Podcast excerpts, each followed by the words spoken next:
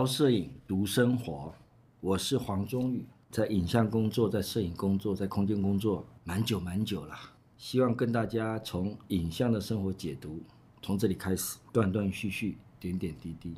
我们在生活里会遇到很多的问题，也经常要提问。作为一个艺术创作、艺术工作者，提问是每天对自己深刻的一个功课。在食衣住行娱乐各方面都会碰到各种不同的提问，也会当下就会引发了很多相对的感受，酸甜苦辣咸，还有鲜呢、像是如人饮水，冷暖自知。最近呢，法国的精品品牌 Givenchy 纪梵希退出了台湾市场，整个精品世界，甚至是法国在台湾贸易的互动。似乎有四维的这样子的一个趋势，不仅在台湾吧。我想 gvn 起的四 G 的标志，我代表的是 Gentil，还是古典、gas、优雅、Gaieté、愉悦，还有 Givenchy 他自己本身这个 G，，这个四 G 的精神是在法国的设计大师 gvn 起他自己创立所赋予的品牌的精神。这几十年来。这个品牌一直保持着优雅的风格，在时尚、在衣装、衣服，都是在赞颂一种真正的美。它是来自对传统的尊重，以及对古典主义的仰慕。他是一个完美主义者，也是这整个品牌设计的精髓。但是他退出去了。当然，美国上次我们在这个段子里面提到的美国总统现任总统川普。在整个的选情焦灼与拜登的选举的一个拉锯之间，选情焦灼。就在这段时间里面，我看了一部电影的一个片段。这部电影在法文，它是个法国的片子，叫《Les Intouchables》，英文就是《The Untouchable》。我们在台湾翻成《逆转人生》。片子提的这个主人坐在轮椅上，他的一个新的看护。一个黑人看护，男看护跟他之间的互动情谊，这个拍成了一个片子。他在轮椅上完全不能动了，能动的只是脖子之上，有很多逗趣的段子。这些生活上面任何的吃喝拉撒睡，对他来讲都是片片段段，很难去达成的，很难去接触的。所以，我们来到这个世界，不是为了去修补、改变或者贬低另外一个人，而是为了支持、宽恕或者疗愈另外一个人。这也是在看《爱的奇迹课程》这本书里面，玛丽安·威廉森给大家的启示。这部片子逆转人生，跟当下这个趋势，拜登赶上了，超越了川普的选票，这整个的结局每天都是惊涛骇浪一样变动不绝。所以在这里会想到，如果在摄影的本身，我们在捕捉这个眼前的影像的时候，影像的清晰与否。到底是是不是我们关心最重要作品呈现的一个因素呢？当然，摄影的本质是捕捉光的一种艺术，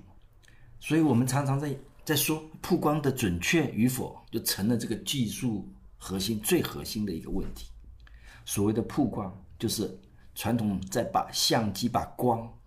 记录进感光媒介里的一个过程。以前的感光媒介可能是底片，可能是感光纸。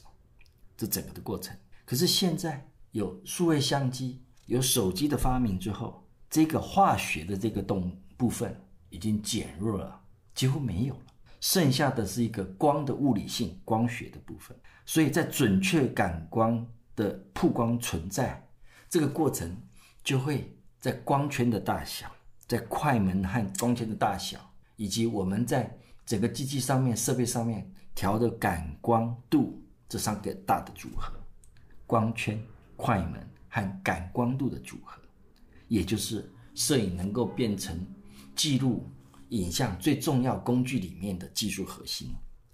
当然，因为这三个的光圈、快门和感光度的组合，也会有一些创作的艺术性在这里面的配合里面，慢慢被发展出来、被经营出来。我们说大的光圈。的光圈的数值，我们用 f 来代表。f 越小，它的景深越短，也就是光圈越大。有时因为这样子的一种配合，我们才可以突出主题。不管你是前景或者后景，因为光圈让景深，光圈的大让景深变短，所以有可能你对焦的地方是在远远的地方，远景的话，你的近景就变模糊了；你的对焦在近景的时候，远景也就变模糊了。所以在这样子的一个小光圈、大光圈的一个互动使用上面，为了要保证它的曝光值是可以被准确的记录的，也就是说，你大光圈需要慢慢的快门，让光线一点一滴的记录到你后台感光的元件上。如果你用小光圈，那当然光进来的比较少，需要更长的快门时间来让所有的感光数值记录下来。可是，在这样子一个光学和化学之间的一个互动变化里，大光圈它一下进来了，那粒子就会变得很粗；小光圈。它慢慢慢慢的跑进这样子一个呃感光元件里面，它的粒子就会比较绵密、比较细致。快的快门它凝固精彩的一刻，可是慢的快门它就慢慢慢慢的会增加很多相片里面浮动的感觉啦，像流水啦，像晚上的车流啦，灯光拖影啊这些。所以当我们用慢快门的时候，我们就会配合三脚架，配合固定的摄影设备。以保持影像的清楚，但下面我们要谈到一个时装界刚才提到的机缘器给的一个冲击。好，这个时装的品牌，那跟相机，我们说要让它呃一个清楚的影像表现的时候，这样子一个运作的技术核心。可是有一个摄影师在时装时装界、时尚界的一个很有名的一个女摄影家，Sarah Moon 哦。这个摄影家，我经常，他是一个法国的法籍的犹太人啊，他一九四一年生，我经常会把他跟一个美国的很重要的一个女摄影家弄弄混了。这个女摄影家叫做莎莉曼，Sarah Moon，S A R A H M O O N，月亮，和莎莉曼，S A L L Y M A N N。那莎莉曼是另外一个照了一些儿童。摄影和一些日记式这种书写摄影的，在争议性很强的一个女摄影家，终于因为这一次要跟大家分享 Sarah Moon，把这样子整个他们之间个别独特的一个氛围弄清楚了。我们说到这个 Sarah Moon，她本身的名字原本的原名叫 Mario Sarah Warren，M A R I E L L E S A R A H。W A R I N，年轻的时候，他十六十六岁多，他就开始他自己很特别的跟影像跟时尚能够冲能够结合的一个职业生涯。他出生在一九四一年，是一个法国的犹太人的家庭里面，被迫他逃往了英国。那时候呢，到英国的这个过程里面，曾经在路上被两个。英国的摄影师，因为在找，嗯，找一些演员呐、为了要拍电影找演员呐、被他们拦下来试镜，拍各种不同的这种摆 pose。在这个过程里面，最后他没有被选上做这个演员的角色。可是因为这样子的一个过程，让他爱上了被拍摆 pose，做一个模特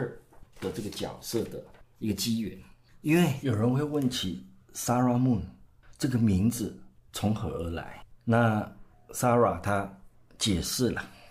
她说，当她还是模特的时候，她在为那个法国的法国快报《巴黎快报》Express 的一个摄影师，那时候的摄影师叫做 John，那叫做 Jean Hegist Houstan，他摆 pose。可是有个星期三，他生病了，这个摄影师生病了，他就希。就顺口说说啊，那呃，希望说这个报社 Express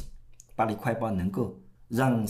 让这个年轻的模特自己来拿着尼康的相机拍拍个照吧，也拍拍他周围其他的呃一起一起工作的这些模特儿。那 Sarah 就在 Bois de Boulogne 这个巴黎呃市区里面一个很大的 Bois de Boulogne 这个森林里面呢、啊。大绿地里面，的一个小瀑布，拍摄了一个朋友和他当时的未婚夫。可是拍完以后呢，负责这个编编辑的这个两个编编辑小编啊，希望他为他们拍照的这个相片签名。可是 Sarah 想想，她不想用她那时候模特名字叫做 Maria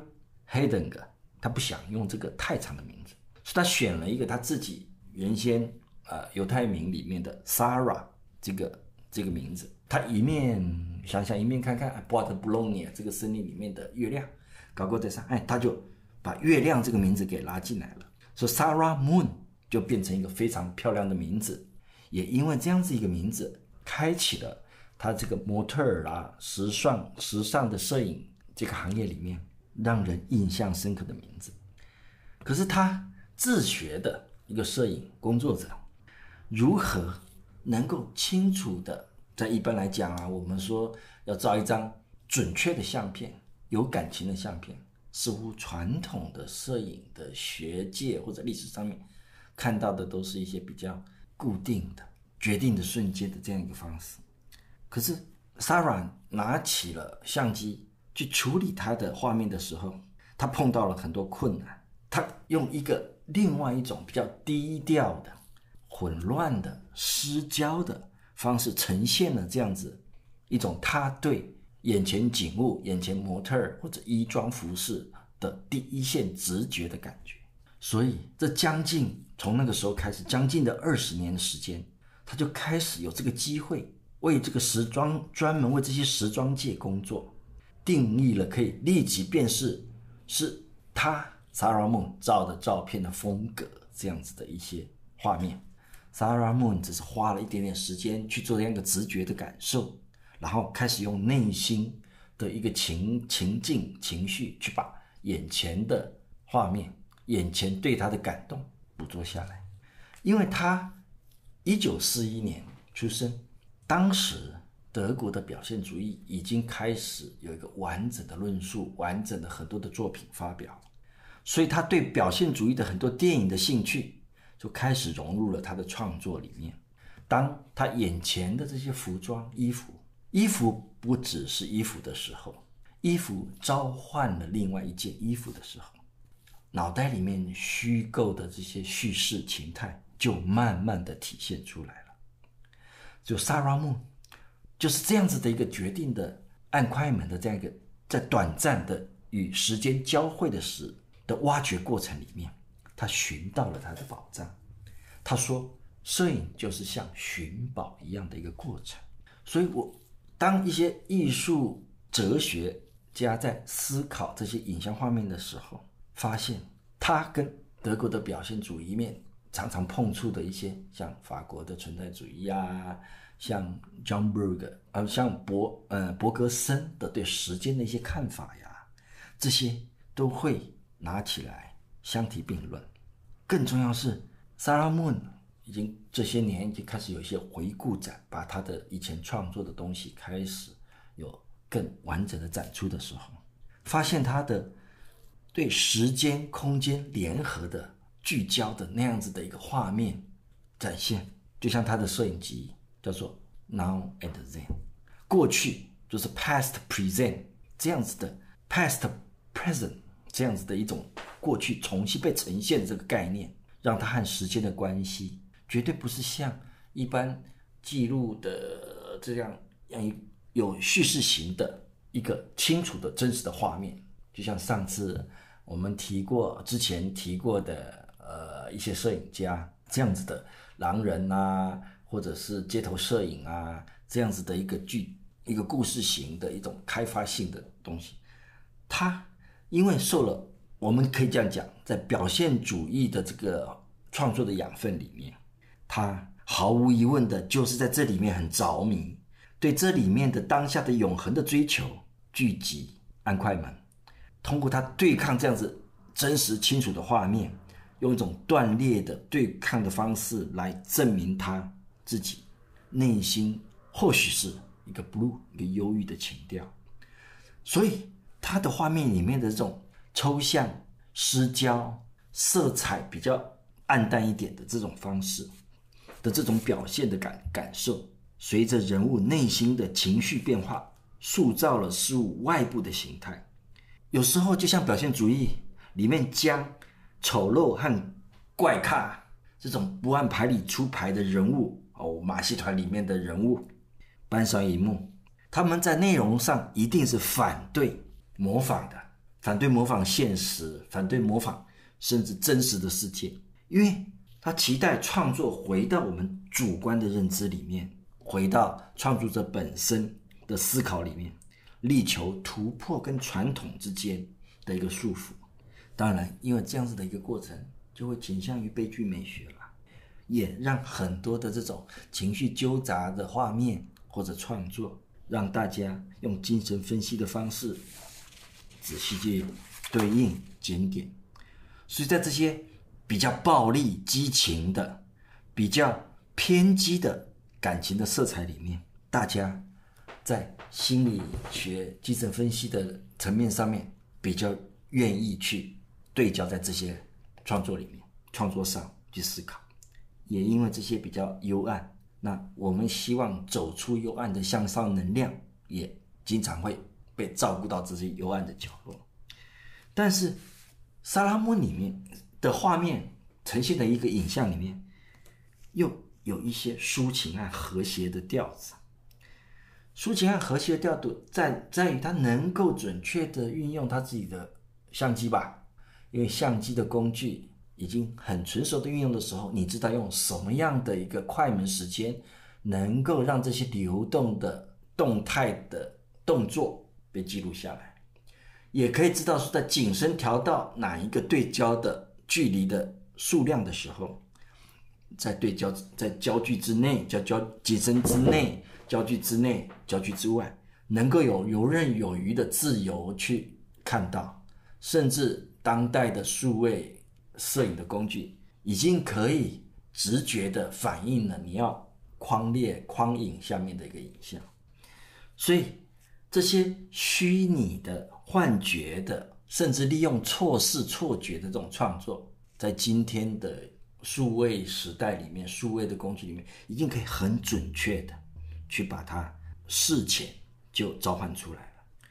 所以这些呈现情感的，虽然有一点点孤独的情调，甚至有一些恐惧啦、疯狂啦、死亡的一些色彩，按照道理来说，它是一种消极的情感的宣泄。可是，在 Sarah Moon 的画面呈现里面，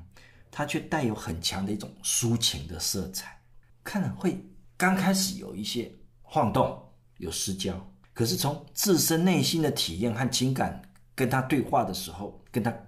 采取一种协和共鸣的时候，开始会有一些和谐的感情，慢慢慢的消解这些家庭的灾难啊，或者是弱化了、舒坦了一些个人的遭遇，那这是另外一种很神秘。抒情的情感色彩的运用非常特别，进来一个模糊的焦距，或者迷离的暗黑色调，或是幽微的软调的这种光线。我们说软光或者硬光，它的对比，硬光就非常清楚，光线非常直接，有点像聚光灯 （spotlight）。软光是透过一些漫射的布幕式的这种光线投射的方式。它不会很强烈，我们说的苹果光，也就是这种软光、柔光性的一种展示。那这些幽暗的这种软光的方式，在 Sarah Moon 的这样子一个画面呈现里面，把它从摄影带向了抽象绘画的一个情调里了。很有趣的，摄影回到了抽象绘画的思考里面，是让 Sarah Moon 在整个的影像创作的。历史上面这么被聚焦的一个女性摄影工作者、女性摄影师，那时间在这里面，这个时间谈的是拍摄的时间呢、或者是这个拍摄的快门的时间，或者准备道具跟摄影师之间的这个互动的一种情感爆裂、灵光乍现、灵感来临的那个时间点，那非常迷幻了，非常幻映、幻想、映。印在我们直觉的脑袋里面，这是 Sarah Moon 对时装摄影非常不同的看法。虽然在他的时代里面有一些摄影的喜欢摄影的叙事大师，像哈姆特这些摄影大师，他们喜欢这些男性的摄影师，喜欢精准的、稍微有充满暴力的这样子的一些画面。可是萨拉蒙让他全部失焦了，抖散了。他认为他也不一定是自己拍的，当他自己是在广告和摄影之间连接的时候，他就对时尚的看法、fashion 的看法完全不一样了。他最感兴趣的是在讲故事。不管刚才我们提的 Borden 啊、Helmut Newton 啊这些男性的摄影师，在一九六零年代很重要的一些时装摄影师，他们的画面，他喜欢，萨拉蒙喜欢他们的画面，可是他用另另外一种女性的、深邃的、幽暗的，但是又抒情和谐的这个情态，他告诉他，告诉大家说，他不太是从零开始的。这让我想到很有趣的男性主体和女性主体的时候。男孩子会有一些被阉割的这种感受，哎呦，我的小鸡鸡很怕，因为要跟爸爸抢妈妈的那个情感的过程里面被夺掉，一种阉割的恐惧。可是女孩子原来就没有了，我不怕呀。所以她那样子的一个对人和人之间、家庭的亲亲缘之间的感受，就是反正失掉了也没有关系，我失焦了也没有关系。我没有那样子激情高涨的时候，没有关系。这样子一个谈论，在色彩的运用里面，我们仔细来看到这种空灵的幻想，似乎拉出来另外一种课题，也就是德国的表现主义给萨拉蒙的影响。可是萨拉蒙里面又带着很多东方的这种象征的一种情调，画意的情调，这个是非常有趣的一个题目。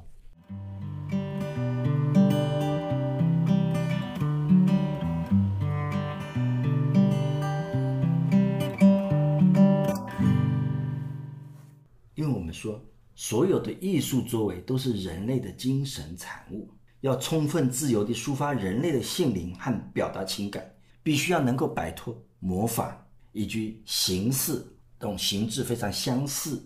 这样子阶段性的这种束缚。萨拉木为我们做了一些示范，在艺术创作的过程里面展现更大的自由度。所以谈起这里面有一种性灵解放的动能。已经让摄影的形式跟绘画的形式互相渗透了。失焦，这曾经是一种对传统摄影的反抗的一种手段。日本对失焦摄影这个已经有一段的历史了。比如说深山大道、荒木经惟他们的摄影作品，这些男性摄影作品都有比较用失焦和黑白画面呈现上面来让你不得不。面对这样子一个争议性的题目，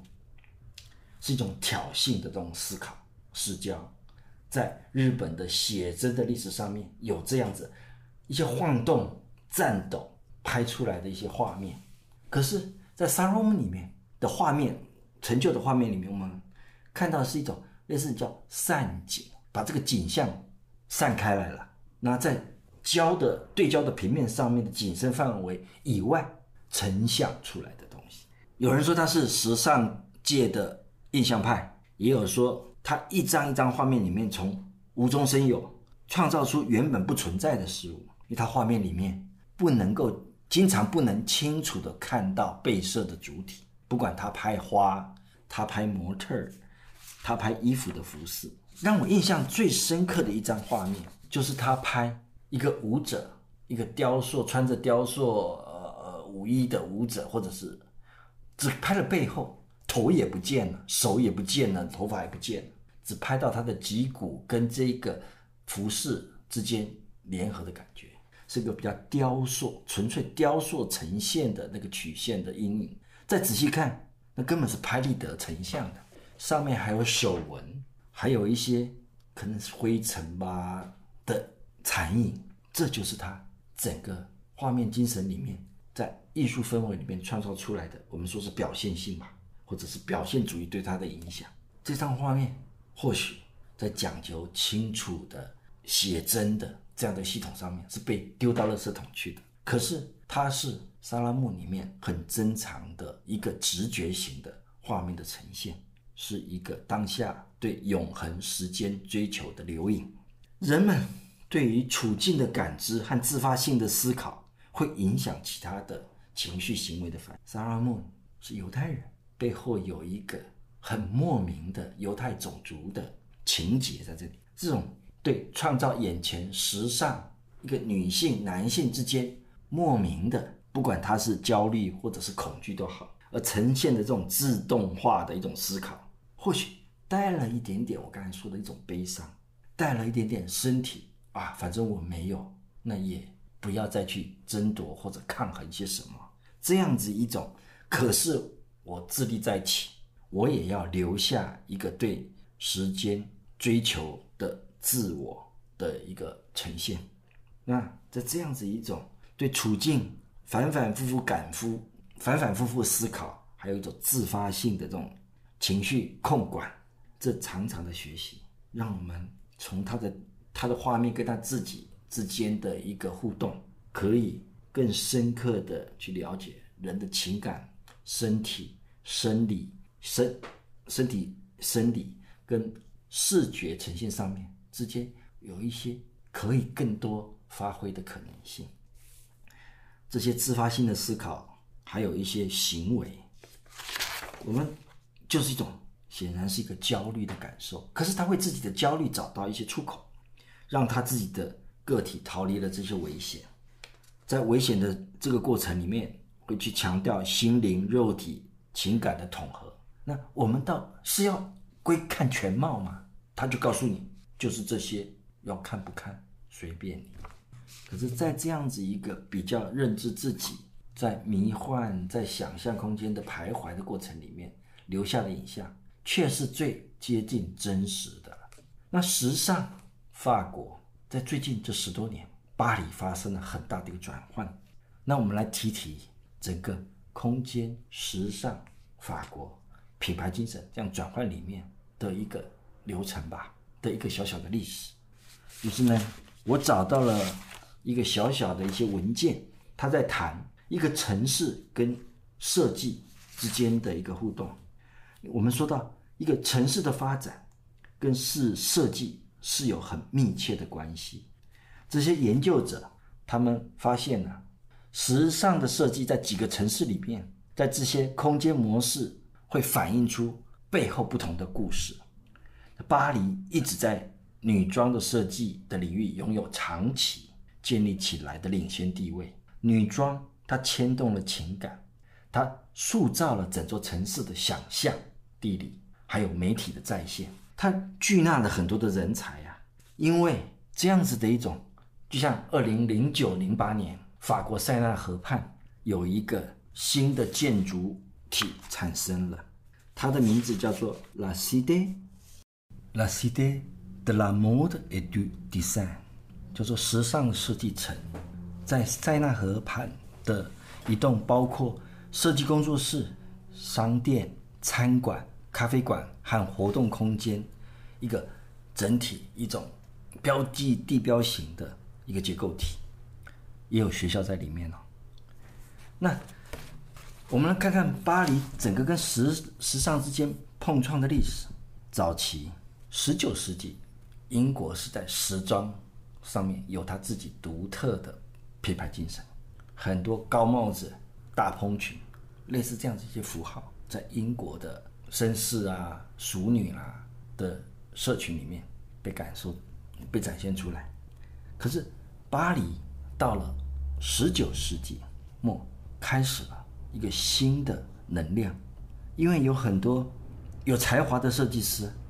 来自四面八方。聚集到巴黎来，因为这里有很多的八卦流言，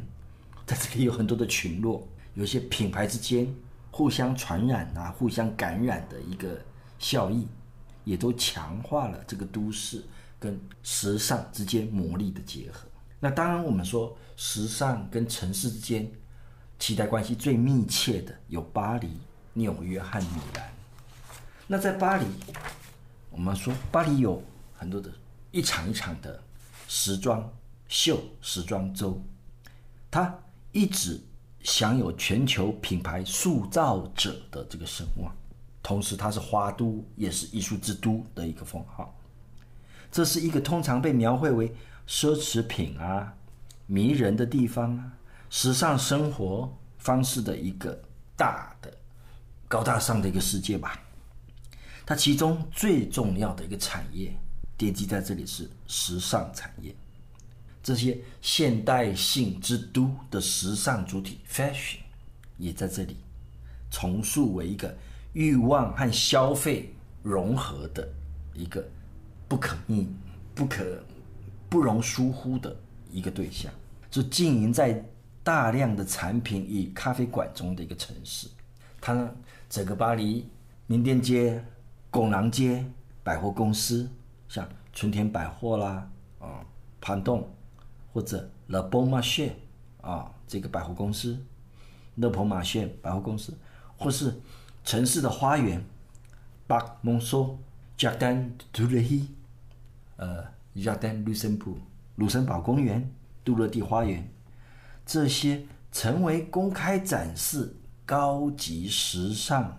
的精品的消费场景就在巴黎的市中心。我们说在一个 Le Sentier，S-E-N-T-I-E-R，这一区就是这里很重要，在罗罗浮宫附近的这一区，很重要的时装衣服秀的一个聚集地。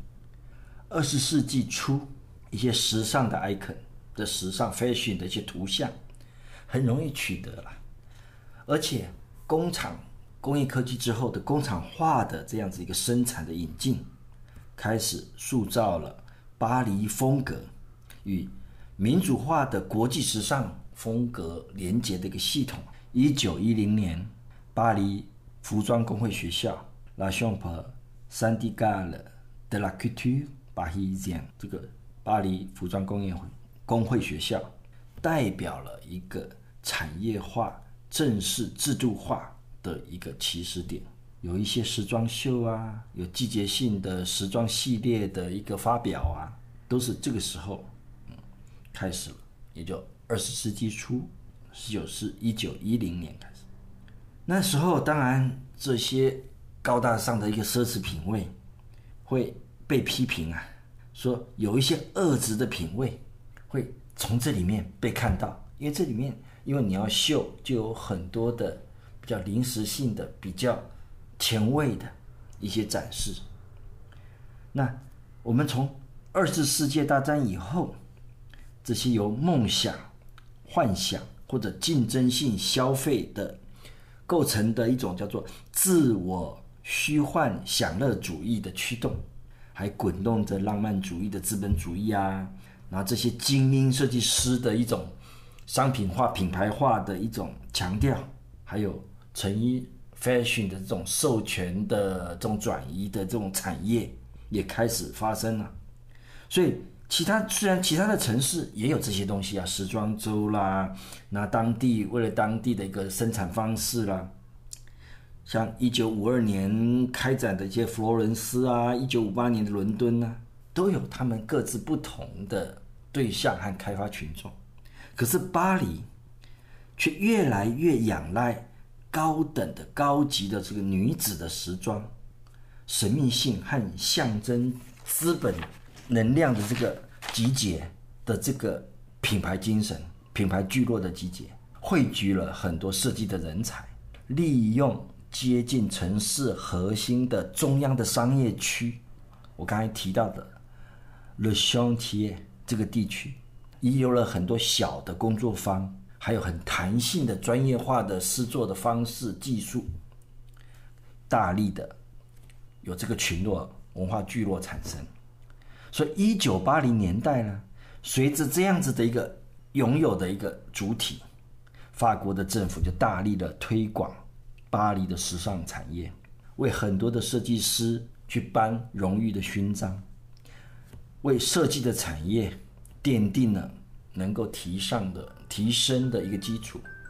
那法国的时尚学校学院呐，The Institut Français de la Mode，